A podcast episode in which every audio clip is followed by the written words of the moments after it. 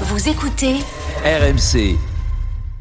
Pas, pas trop jeune pour le MMA, mais là on a des champions. Voilà, là-dessus on peut pas se plaindre. Notamment bah, un champion que moi j'ai découvert ce week-end. hein, euh, c'est la première fois que j'en entendais parler. Un combattant français de MMA qui a fait sensation de l'autre côté de l'Atlantique, Jordan. Oui, alors petit rappel pour les néophytes, le MMA, c'est un mélange de plusieurs arts martiaux. Le combat se déroule dans une cage appelée octogone. Et ce week-end, une nouvelle star de cette discipline est née et elle est française, Benoît Saint-Denis. Mmh. Retenez bien son nom. Dans la nuit de samedi à dimanche, il a rendu complètement fou les commentateurs de RMC Sport.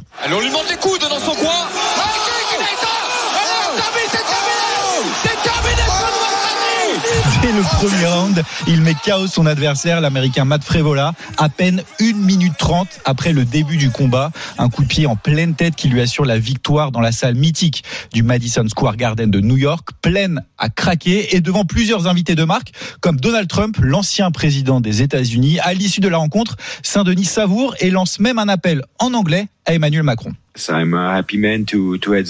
Je suis un homme heureux de pouvoir combattre à New York. C'est une grosse carte aux États-Unis. Il y a toujours des politiques américains qui veulent être présents. J'espère qu'à Paris, on aura bientôt la même audience pour les prochains combats, avec pourquoi pas notre président Emmanuel Macron, parce qu'en ce moment, il y a beaucoup d'amour pour le MMA en France, mais le monde politique se tient encore à l'écart.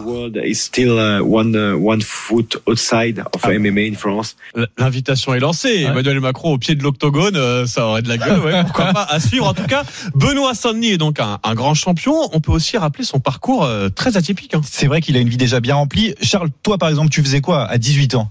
Euh, pas grand-chose, je dois dire. Eh bien, moi, par exemple, je venais d'obtenir mon bac. Eh bien, Ouais. lui, tout juste majeur, il quitte l'île et le concon familial, direction Bayonne pour rejoindre le premier régiment de parachutistes et d'infanterie de marine. Seulement un an plus tard, il est envoyé au Mali en tant qu'opérateur. Pendant plusieurs années, il va sillonner l'Afrique afin Mm. de réaliser des missions antiterroristes. Bouger, changer d'environnement, Benoît Saint-Denis y est habitué. C'est l'aîné d'une fratrie de cinq garçons. Très jeune, il suit son père, lui-même militaire, au gré de ses mutations en région parisienne, en Alsace, en Allemagne également. Mais à l'inverse de son papa, toujours colonel dans l'armée aujourd'hui, lui décide de quitter les forces spéciales au bout de 5 ans pour se consacrer au MMA. Les débuts sont difficiles. Fini la solde de 2000 euros. Le natif de Nîmes découvre le chômage en pleine période Covid.